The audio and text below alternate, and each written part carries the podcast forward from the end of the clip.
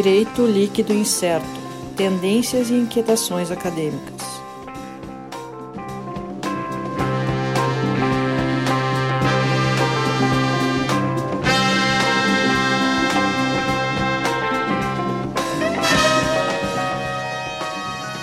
Olá, pessoal. Então, estamos aqui mais uma vez, mais uma edição do nosso podcast Direito Líquido Incerto. Agradecendo o pessoal que está ouvindo aí, nossas audiências cada vez maiores. O pessoal pode acompanhar lá no arroba DLI Podcast. Acompanha lá o nosso andamento, as postagens durante a gravação, né, Sérgio? Isso aí. É. Então, já antecipando aqui, já adiantando, Sérgio, vocês já ouviram aí. Boa tarde, Sérgio. Boa tarde. Alisson Capelari também aqui comigo. Boa tarde a todos. E hoje o nosso convidado de hoje aqui, professor Gustavo Osner, doutor em Direito na Federal do Paraná, e vem falar um pouco aqui com a gente sobre a relação de processo civil e economia. Professor, muito obrigado pela presença. Uh, o que, que a gente pode dizer? Qual é a relação que a gente vai fazer do processo civil com a economia? Obrigado, agradeço o convite e acho que de fato é uma oportunidade legal poder falar sobre essa relação entre processo e economia, porque é um tema que muitas vezes não é pensado, é um tema que muitas vezes não é debatido e eu acredito que é capaz, talvez, de oferecer algumas respostas para parte dos problemas que hoje a gente vivencia no nosso poder judiciário e na nossa estrutura processual. É dizer, o diálogo entre processo e economia, logicamente, não vai ser resposta para tudo, mas pode sim servir como um passo para a gente tentar criar um sistema processual mais ótimo e para a gente tentar dar uma resposta mais adequada para o jurisdicionado do que aquela que hoje vem sendo oferecida. Para explicar esse diálogo, para explicar essa relação, eh, eu acho interessante marcar que vem sendo crescente ao longo dos últimos anos a tentativa de relacionar de maneira mais clara o direito e a economia. Não necessariamente fazendo uma análise econômica do direito, mas sim percebendo que o instrumental da economia pode contribuir para uma aplicação mais objetiva e muitas vezes mais eficiente, eficaz e efetiva da esfera jurídica. No processo civil, esse movimento parece um pouco mais recente, especialmente no Brasil, mas vem encontrando alguns marcos bibliográficos interessantes. A gente pode falar do professor Rafael Abreu, que vem pesquisando sobre o tema, professor Eric Navarro, que vem pesquisando a respeito do tema. E quando a gente se debruça sobre esse problema, a gente nota que, a rigor, o processo, o litígio, ele é marcado por uma série de escolhas, que são escolhas essencialmente econômicas, na sua estrutura, na sua composição e na tomada de decisão. E a maneira como a gente vai ou não orientar e a maneira como a gente vai ou não conduzir, admitir, facultar essas escolhas vai impactar lá na frente na quantidade de processos hoje em trâmite no Poder Judiciário, vai impactar lá na frente na nossa capacidade estrutural do Poder Judiciário de dar conta da litigiosidade que é levada a ele. Eu acredito que o primeiro pilar em que isso pode ser entendido parte da própria constatação de que a escolha do sujeito a respeito do porquê litigar, quer dizer, quando ele se depara com um problema e ele acaba optando pelo ingresso em juízo, já essa primeira opção é uma opção que tem um fundo econômico. No seguinte sentido, ele só vai ingressar em juízo caso ele vislumbre que essa opção é capaz de ampliar os benefícios e é capaz de exceder os custos que a eventual medida judicial, e aqui custo em sentido amplo, poderiam gerar para ele. Mas a gente tem uma primeira pegadinha do nosso sistema. Porque essa escolha, por mais que pudesse soar como escolha pessoal, dentro da nossa lógica jurídica, que é uma lógica é, em grande medida profissionalizada, em grande medida pautada por uma representação profissional obrigatória, deixa de ser pessoalizada, deixa de ser pautada no próprio autor da medida e passa a ser pautada também na figura de um representante técnico, de um advogado. E aqui eu acho que a gente tem um primeiro liame que tem que ser entendido a partir da relação entre processo e economia. A percepção de que o advogado acaba atuando como um agente, como um sujeito que age em juízo em nome de um principal no caso da verdadeira parte, mas que não necessariamente vai ter interesses totalmente coordenados com o da parte, e não necessariamente por má fé do advogado. Eu não me refiro a isso, mas simplesmente por uma eventual assimetria de informação, uma eventual dissonância ligada a algum aspecto, que faz com que já nessa primeira escolha, ligada ao porquê litigar, haja uma necessidade de coordenação de interesses e crie-se um vínculo de agência que pode e deve ser monitorado durante toda a relação. Agora, a par dessa primeira escolha e de maneira a ela ligada, eu acho que entre todas as possibilidades de diálogo do processo da economia, entre todas as linhas em que essa relação poderia vir a ser explorada, há uma que me parece bastante óbvia e que deve ser debatida de maneira é, relativamente urgente na nossa estrutura processual.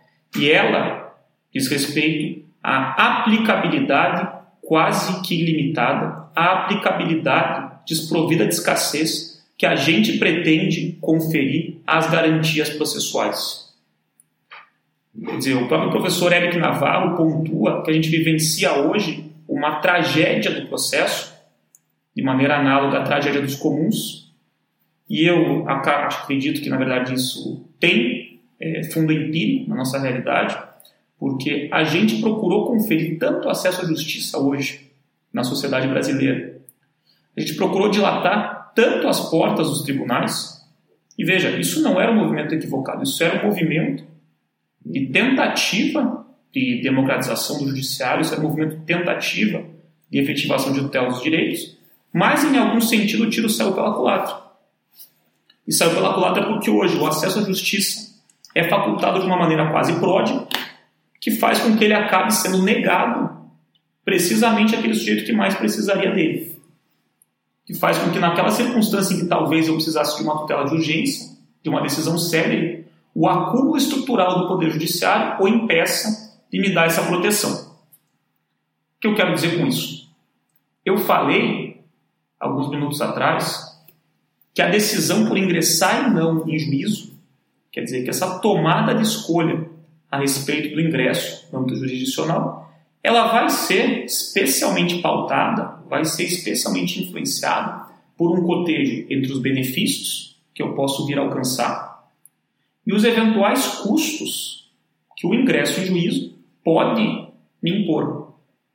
Basicamente aqui uma conta na qual, se eu vislumbrar que eu posso maximizar meu proveito, é mais provável, é mais razoável que eu leve minha pretensão à apreciação jurisdicional.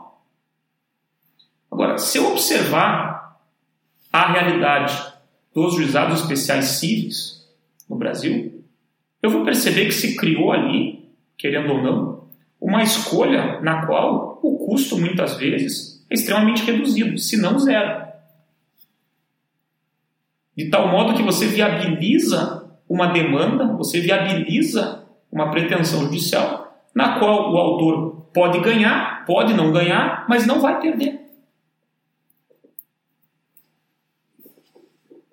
E no momento em que você faz isso, e no momento em que você não pensa seriamente em travas com uma aplicação efetiva da litigância de má fé, você fomenta um uso do judiciário, que eu repito, prejudica exatamente quem mais precisaria do poder judiciário.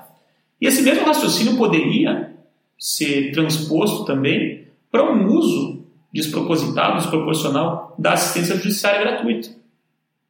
E mesmo de uma maneira geral, se a gente parar para pensar, o nosso poder judiciário muitas vezes estimula o litígio, estimula o processo exatamente para, a partir disso, teoricamente, maximizar garantias processuais.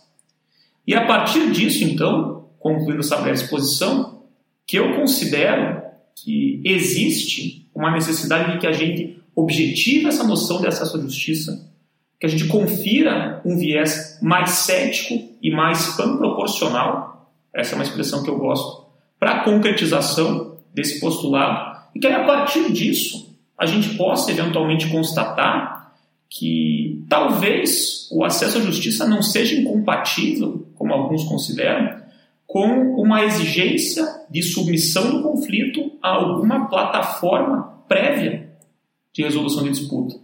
E aqui o tema é amplamente estudado no campo das online dispute resolution. É, a gente tem algumas sociedades empresárias no Brasil que vêm tentando criar uma desjudicialização a partir dessa via. Eu acho que bom, no instante que a gente reconhece que se chegou a um momento de tragédia na concretização das garantias do processo, talvez essa seja uma porta a ser seriamente considerada. E além disso, eu também considero que essa premissa, que essa tentativa de tornar o processo mais proporcional em sentido amplo, leva a uma justificativa coerente, por exemplo, a mecanismos de tutela coletiva, de processo coletivo. Porque eu percebo que a garantia não necessariamente deve ser efetivada e concretizada de modo individual.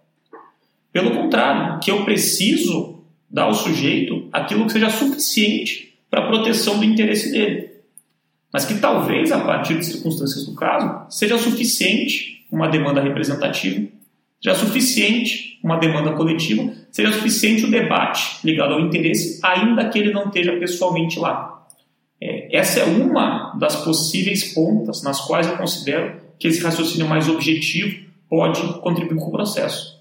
Mas, de fato, na minha visão, é o momento da gente problematizar esses pontos e tentar tirar o processo civil de um castelo teórico, como fala o professor Rafael Abreu, para tentar construir uma casa material um pouco mais sólida do que essa que existe hoje aí. É interessante que essa, essa ligação do processo com a economia, que a gente vê muitas vezes as pessoas têm interesse em prolongar um processo é um interesse, seja porque vai demorar a pagar, ou seja porque vai. Né? E, e a gente tem um dos, dos maiores litigantes no Poder Judiciário hoje é os órgãos, são os órgãos públicos, a União principalmente. Então, às vezes, eu fico pensando o, o quanto também a, a, o próprio poder público faz, uh, e aí eu puxo um pouco na linha de, de INSS, que é onde eu trabalho bastante com o processo, que muitas vezes tem matérias que são decididas judicialmente que o INSS administrativamente segue indeferindo. E a pessoa tem que buscar o judiciário. E acho que tem também uma parcela do próprio poder público nisso e não, não relativizar né, a sua atuação administrativa para contemplar o que tá na o que a jurisprudência tem entendido. Eu concordo, não tenho dúvida. É, tem um professor italiano, o professor Chiarloni, um dos mais renomados processualistas contemporâneos, tem uma frase que eu acho genial e que eu acho que acaba servindo muito bem para essa tua essa tua constatação. O processo, na opinião dele, quando não funciona, funciona muito bem para alguém. Com certeza. Então, quer dizer, o fato da gente ter um processo inefetivo hoje faz com que talvez para algumas camadas, para alguns interesses, é, haja uma estrutura processual super efetiva, no sentido da mora, no sentido do prorrogamento, prorrogação de um eventual cumprimento, com o viés de retardar a efetivação de uma ordem. Para quem tem esse tipo de interesse, acho que não há dúvida que o processo civil brasileiro hoje funciona muito bem. Sim. O problema é que não é o tipo de interesse que a gente deveria tutelar dentro da nossa lógica sistêmica. Né? É, e eu acredito que também que a gente, conferindo esse viés mais amplo e proporcional, pode entender que há outras portas, que há outras vias que poderiam ser adequadamente pensadas, que instituições importam e que o pensamento dos agentes importa sobremaneira. Eu acho que é um problema, é um problema que vai ser replicado também no âmbito dos juizados especiais, quer dizer que, querendo ou não, hoje, para a instituição financeira, como eu tenho um sistema de processo coletivo falho, é, você reiterar ilicitudes pode ser um ótimo negócio. Então, quer dizer, eu, prestador de telefonia celular, eu sei que se eu cobrar indevidamente de mil consumidores, um vai bater na porta do judiciário, e não tem problema. Esse um que bateu, até posso fazer um acordo, até posso ser condenado. Mas a gente chancela esse tipo de até 10 vezes mais do que tu cobrou, que, é, que no, no, no conjunto dos outros estão. Você vê, é problemático, porque você transforma o judiciário, é, querendo ou não, de um lado, em uma porta para pretensões que são inúmeras vezes é, oportunistas, e oportunistas aqui no sentido de fato, consolidarem é, um juízo de oportunidade, já que eu não tenho nada a perder, eu entro. Mas, de outro lado, também, em um sistema de gestão de conflitos que poderiam ser manejados em outra via, talvez uma via administrativa, mas que entram no cômputo de ativo e de passivo de uma sociedade empresária que é, opera em larga escala. Você tem hoje ali um serviço de atendimento ao consumidor de algumas empresas específicas. E não é para isso que ele deveria servir. Então a gente tem um problema caracterizado. Acho que é uma falha também na, na própria regulação do serviço. Porque a regulação não consegue impor e aí acaba tendo que o judiciário tentar fazer esse trabalho. Mas aí eu tenho até uma dúvida é, ligada a esse pressuposto de, de a regulação não conseguir impor.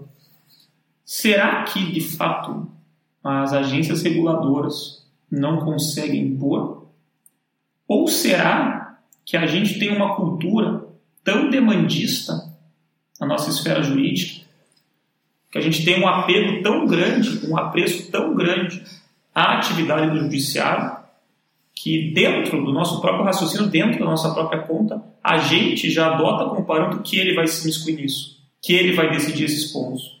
Veja, falando em termos de agência e fazendo um gancho até com aquilo a que eu me referi previamente, ligado à concretização das garantias processuais.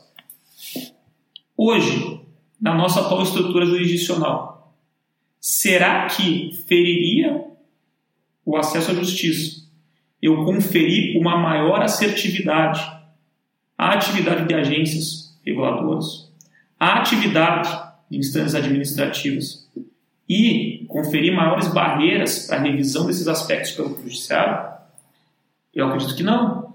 Mas, ao mesmo tempo, o nosso judiciário não tem essa política de autocontenção como regra. Então a gente acaba sempre dando a volta ao redor do próprio rabo. Dizer, e a gente volta aqui para a questão do, do agir econômico, da pessoa que entra na justiça entendendo que hum, aquela é a opção mais uh, adequada para ele obter. Ele não tenta o administrativo, não tenta a regulação, ele vai na justiça. E aí entra no, que, no começo da conversa, quando começou a falar de, do agir econômico.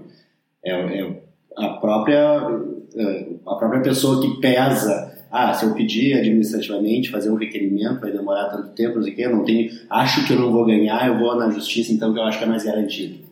Né? E aí a gente volta, é tudo pensamento econômico a pessoa que vai sopesar ali as, as situações. Né? Uma circunstância em que isso que você traz, na minha visão, fica muito claro, é, foi evidenciado agora recentemente, após o advento do CPC de 2015, com uma tentativa de você tipificar agravo de instrumento e também, em alguma medida, um discurso que se tornou mais recorrente de que as pessoas deixariam de recorrer caso houvesse uma eventual vigilância por precedentes vinculantes dentro do nosso sistema.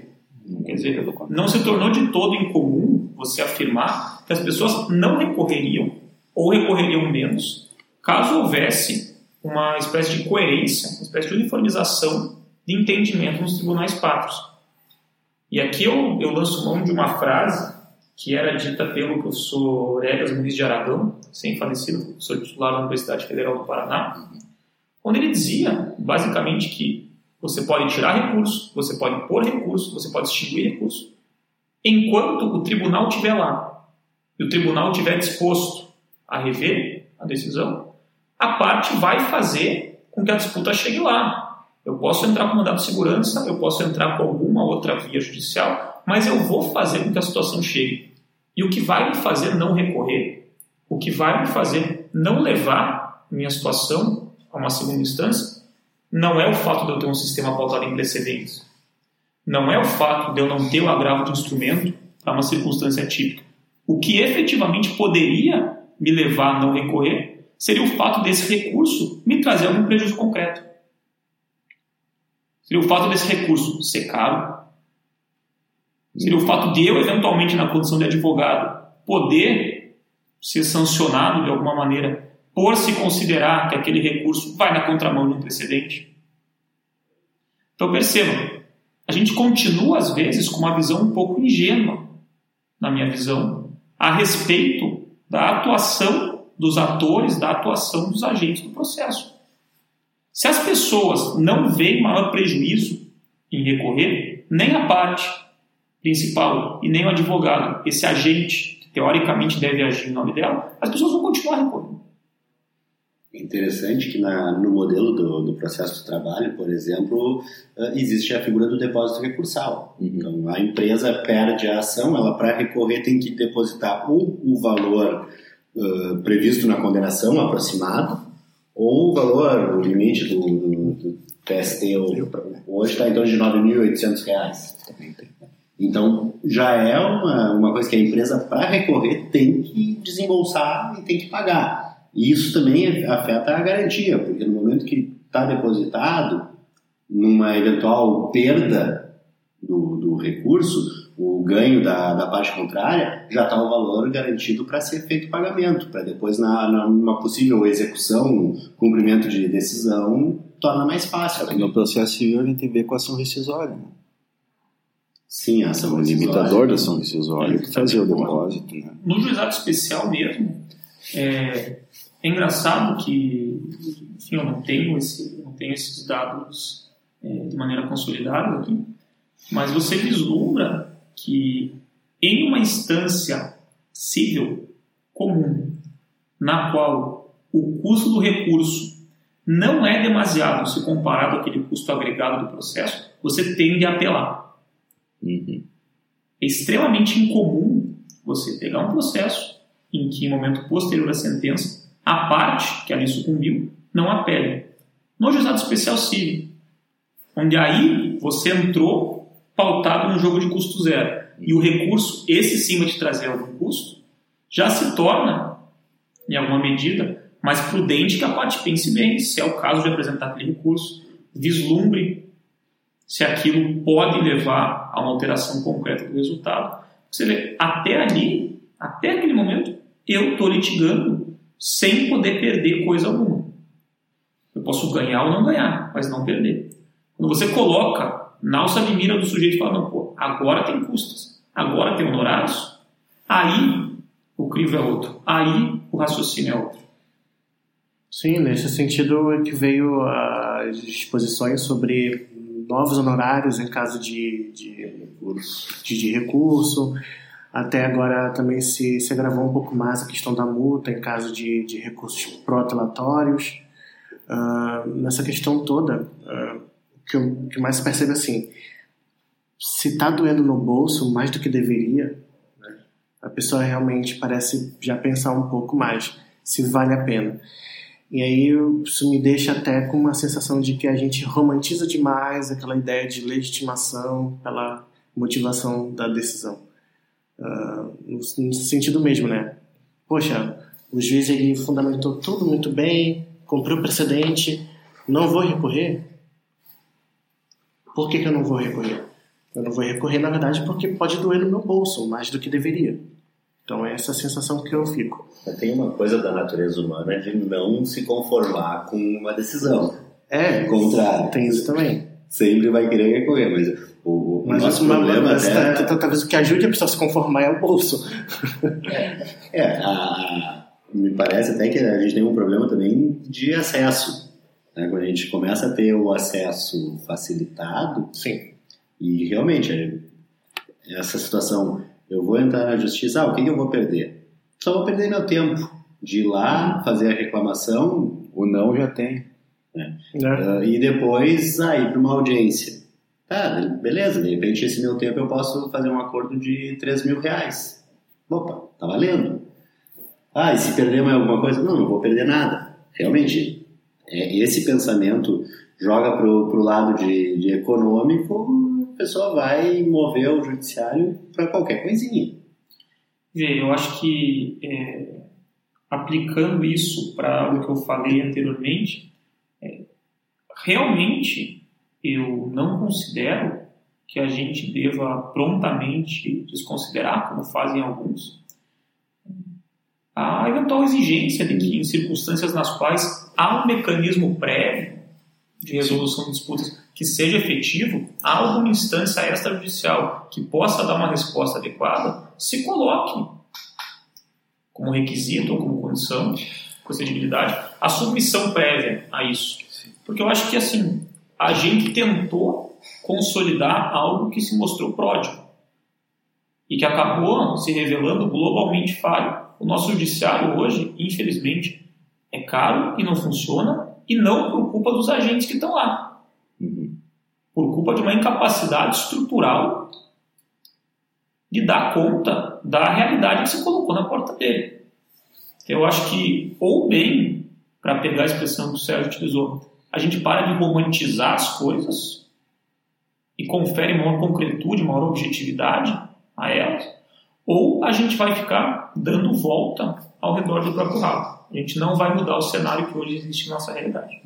Nesse ponto, desculpa te interromper, Alisson, mas uh, essa questão, então, né, de pensar em outros métodos alternativos, métodos adequados de solução de conflitos, né, uh, a impressão que eu tenho também é que justamente pegar o processo, que é um instrumento tão sofisticado, cheio de garantias, com um rito complexo, cheio de técnicas específicas para dar cumprimento às Vários garantias. anos de história, de desenvolvimento para chegar Exatamente. nesse ponto que estamos hoje. Para chegar no ponto que estamos hoje tudo mais, para resolver algo que, sim, vai mudar a vida da pessoa, vai trazer um sossego. Por exemplo, é uma questão com o consumerista.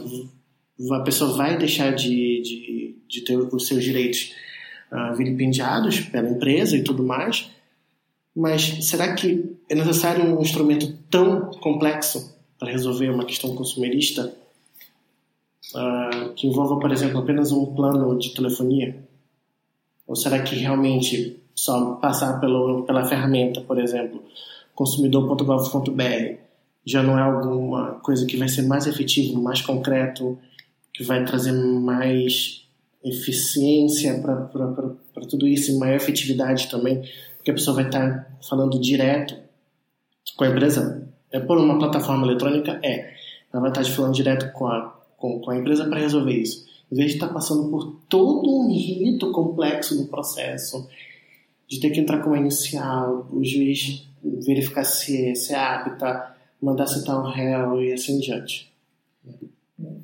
E eu não tenho dúvida alguma, e quando eu falo em, quando eu falo em um processo é, amplamente proporcional, um processo pan-proporcional, é isso que eu me refiro, eu não tenho dúvida alguma de que hoje a gente precisa pensar, é, analisando de uma maneira ampla, de uma maneira macro, o nosso Poder Judiciário, cada litígio a partir de diferentes vetores a ele relacionados, inclusive o impacto que ele pode trazer.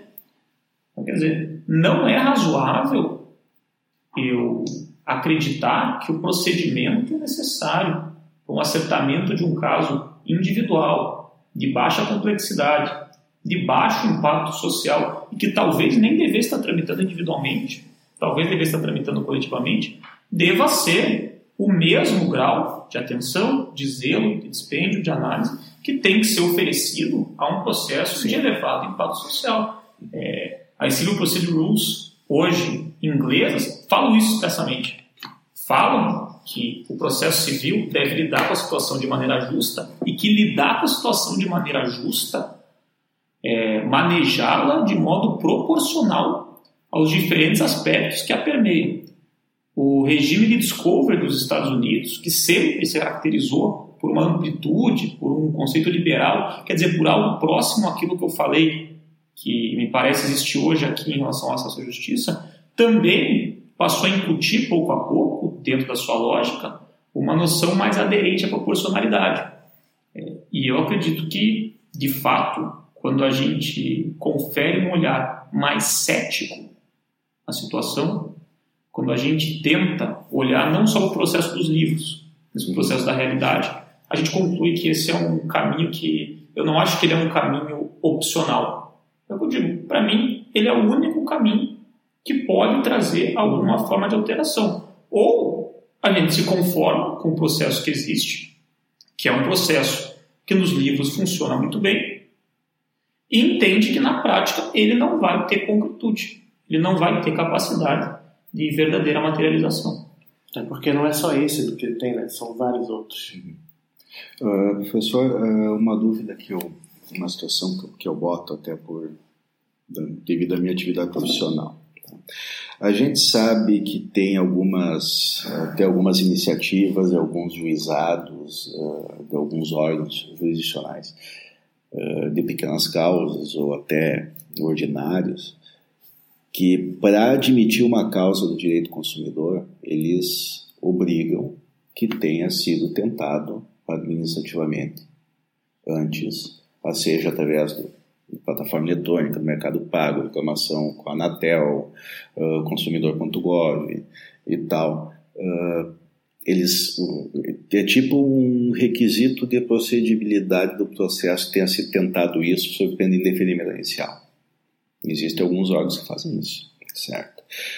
Uh, se tem uh, uma medição, ou eu sei que já está sendo objeto de pesquisa isso, uma medição da efetividade da resolução de conflitos entre órgãos que têm isso, esse requisito e órgãos que não requerem nada, pega, faz a reclamação e entra lá.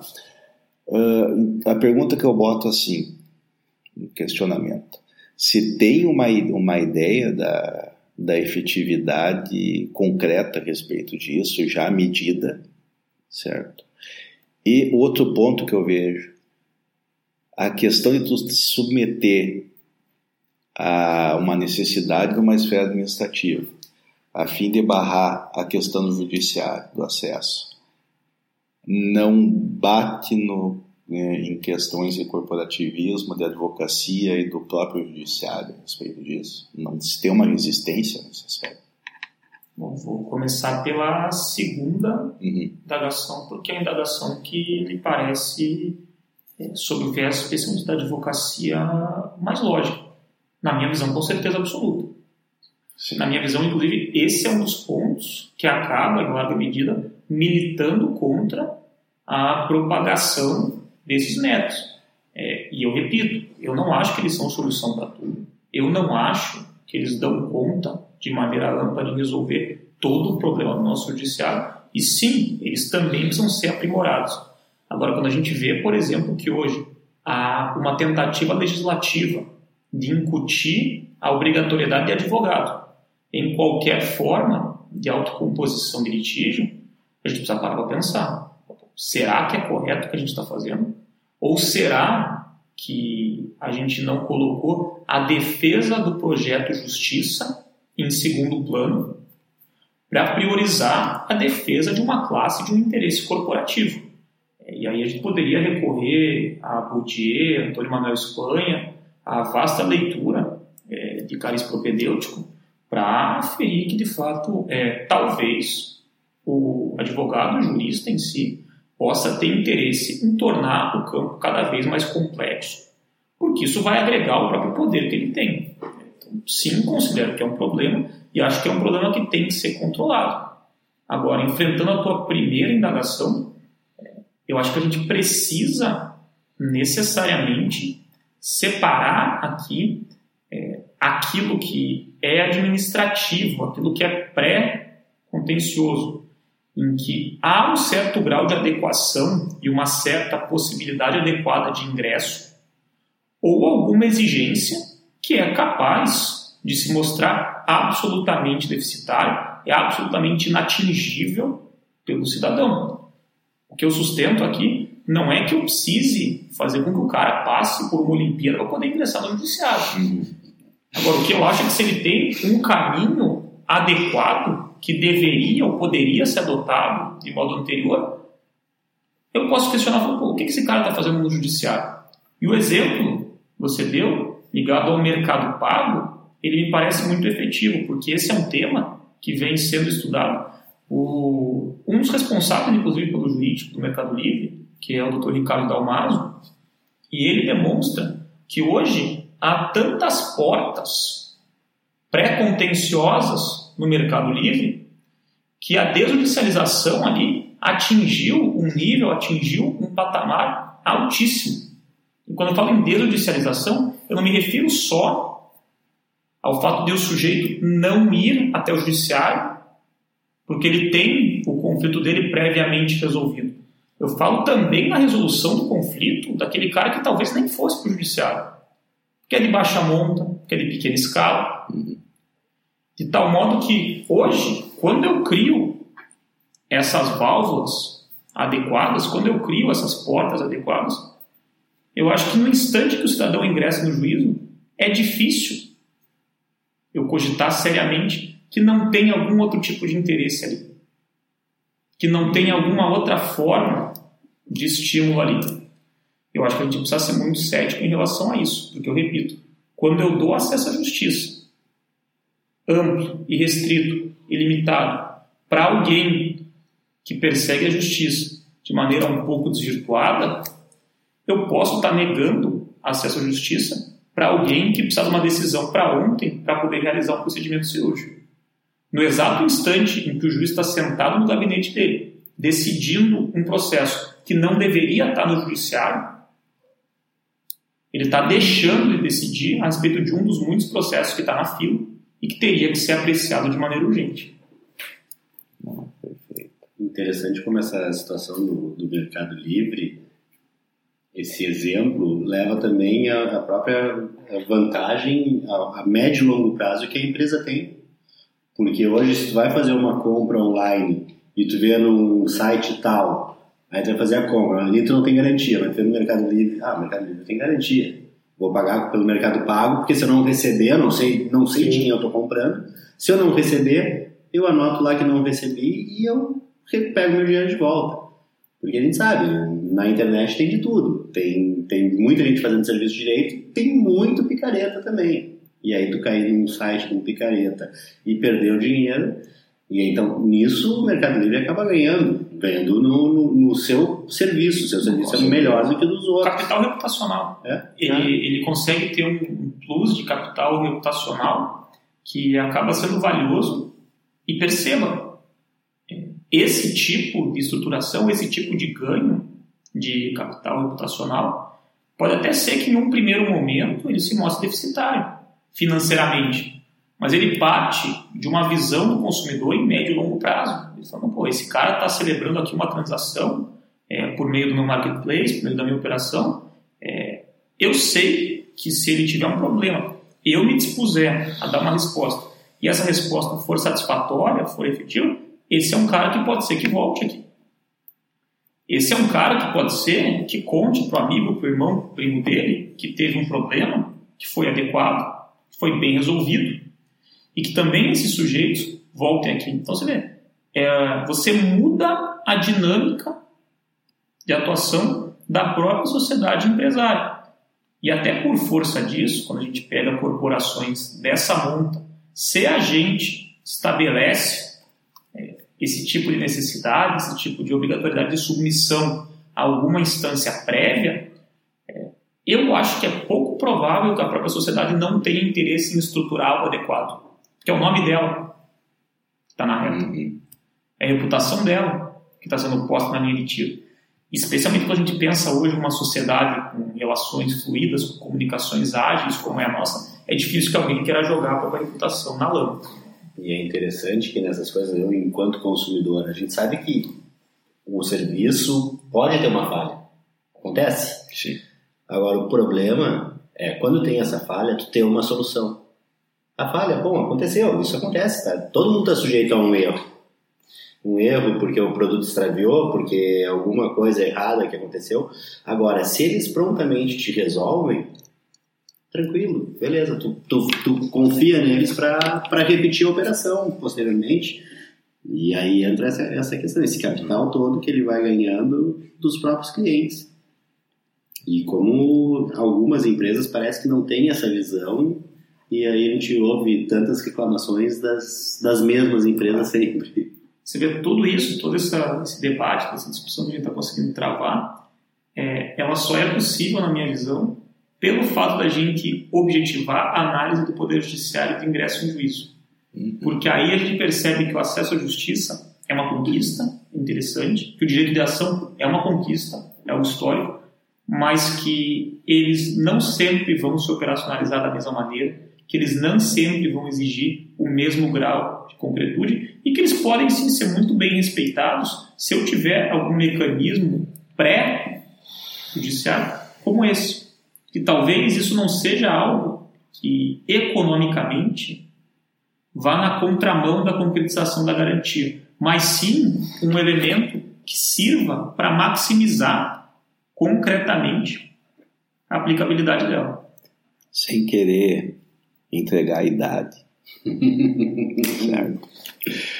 Mas, por exemplo, eu que fiz a graduação, uh, durante o trâmite de a vacácio leves da Lei 9099, hum. onde se tinha finalmente uma da... Já estava formado. Não, não estava não. Não, 95. 95, ainda não. É. Onde estava... Tanto, é, onde a gente tinha uma dicotomia muito grande, se eu me lembro do tempo da, do tempo da graduação. De um lado, do lado civil, a concretização do direito de ação e da extensão do judiciário à população, a possibilidade de tu poder entrar em juízo até causa até 20 salários mínimos sem advogado. E do outro lado, a, na parte crime, a questão que se tinha na época é que o sistema ia acabar, porque acabar com as garantias, ia acabar com tudo, assim, vários e vários seminários eu vi dizendo que o fim do mundo estava próximo, principalmente na parte criminal. Mesmo com a transação penal? Mas, cara, transação, transação penal, eu sou de um tempo que a ação penal era pública e condicionada e renunciável, tá tudo. Mas aquilo ali acabou com todos os paradigmas que tinha, né? Na parte criminal, mas também, por outro lado, trouxe à tona uma cifra negra de mais de 95% dos, dos delitos que não eram, que estavam parados as delegações de polícia e que não se tinha nem noção. Mas isso aí é um, um outro episódio, uma, uma outra conversa. Então, assim, eu, no caso que tive a graduação, ah, na tentativa de estender o direito de ação para o máximo de pessoas possíveis, hoje nós vemos a consequência disso daí, de essa extensão uh, exagerada do direito da ação acabar resultando em, em vamos dizer, num, num, judiciário ou numa medida judicial, a busca pelo judiciário completamente ineficaz na maioria das casos. Das, não, não, não, não, poderia se considerar que é uma espécie de movimento pendular disso aí? Com no certeza. primeiro momento, o, o judiciário era algo não acessível à grande maioria da população e de repente se diz, não, agora nós vamos deixar ele acessível. E aí repente a gente bate um ponto lá do outro lado que está tão acessível que começa a dar problema. A gente tem que começar a pensar em reduzir esse acesso. É, Para mim a forma é, e eu acho que quando a gente fala em reduzir acesso, pode soar um pouco chocante, isso pode soar um pouco. É inconstitucional. Inconstitucional. É, eu acho que talvez o ponto a se pensar aqui não seja nem em reduzir ação, em reduzir acesso, mas em notar que módulos diversos, que formas diversas de concretização podem ser o suficiente para que essa garantia seja observada em certas circunstâncias. Quer dizer, se você hoje vai num posto de saúde, porque você está com um corte no braço, se esse corte for pequeno, você não vai ter o direito de sair de lá com o teu braço engessado. Você pode virar e falar, não, mas eu quero engessar, eu gosto de engessar, eu quero que meus amigos assinem meu gesso, eu quero fazer símbolo do meu time de futebol. Não, você vai sair com um band-aid compatível com o teu corte. E o nosso judiciário hoje Dá o gesso para quem quiser o gesso. Tá com um corte, sai com uma cadeira de rodas, gesso. é quase isso. E é quase uma isso. Sonda. É quase isso que o judiciário acaba muitas vezes também oferecendo. É, o professor Sérgio Arenhati expõe isso com muita clareza para demonstrar também, no viés dele, por que esse argumento pan proporcional tem que se concretizar. E eu acho que tem muito de economia. Eu acho que tem muito desse diálogo e ainda tem muito para render nessa tentativa de intersecção. Uhum. Bom, professor, e então para finalizar essa conversa, é, a pergunta tradicional que eu faço no, em todo episódio. para aqueles que estão interessados, então, em, em pesquisar o assunto, a questão da análise econômica, a questão do processo. O que que o senhor recomenda de obra, de livro, de filme, de Netflix? Nós não falamos Netflix? Netflix, ou... é, Desse, também. é, O Amazon Prime, É. agora concorrente. Amazon Prime, Amazon Prime também.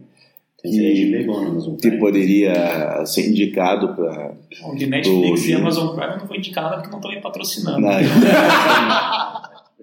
Que quiserem me patrocinar, eu posso mudar. É que a gente está tentando Exatamente, por isso que a gente fala os nomes. É. Eu acho que especificamente sobre é, análise econômica do processo civil da litigância, eu recomendo toda a bibliografia do professor Rafael Cirângelo Abreu, ele que é doutora pela Universidade Federal do Rio Grande do Sul. É, existe um livro recente do professor Eric Navarro, nominado Análise Econômica do Processo, também é dedicado a esse tema. Na bibliografia estrangeira, um professor português, é Miguel Patrício, que tem um livro muito didático, de nome Análise Econômica da Litigância. E em inglês, sempre recomendo um livro chamado Economics of Civil Procedure, de um autor que se chama Robert Bohm, também professor. Aí eu acabei mencionando na minha exposição algumas outras referências, eu só marco aqui que também para entender alguns dos aspectos que eu falei, com maior aprofundamento, é, eu indico o livro A Tutela Coletiva dos Direitos Individuais, do professor Sérgio Cruz Ariati, especialmente para tentar enfocar essa questão da proporcionalidade. Tem um artigo meu, em coautoria com ele, é, disponível na internet, que se chama Complexity, Proportionality and the Pen Procedural Approach, que a gente também fala desse viés. E aí, em relação a esses meios online de resolução de disputas e ao caso do Mercado Livre, eu me referi ao professor Ricardo Dalmaso, e ele tem um artigo denominado A Resolução de Disputas Online, ODR, do comércio eletrônico e seus meios de pagamento ao seu efeito transformador sobre o conceito e a prática do acesso à justiça. É, é um artigo que foi publicado também em vários meios e que eu acho que pode enriquecer o debate, merece ser lido. Não, perfeito. Ótimo. Muito. Muito bom, professor Osna. Assim, ó, estava excelente nossa conversa. Uh, mais uma vez, a gente fala aqui que uh, poderia ficar falando mais umas mais uma hora, duas horas, Uhum. mas aí a, a ideia do podcast é ser um pouco mais curto, até para a pessoa ouvir ali Se naqueles momentos Amazon, que tá... se a Amazon patrocinar, eu posso ficar mais uma hora falando aí da dica de série, da dica de filme. Nossa, Ô, Bezos, Bezos, dá uma olhadinha aqui para nós, dá uma ouvidinha aqui. É, então tá, muito obrigado, professor. Valeu, Sérgio. Valeu demais, muito bacana hoje. E não esquecendo que logo mais estaremos lançando a nossa plataforma eletrônica de resolução de litígios do DLI Podcast, em que o Sandro, Adson e eu seremos os árbitros. E sem, direito a recurso. Sem recurso. recurso. Sem recurso. Valeu, Alisson. Até mais. Até mais, então. Até mais.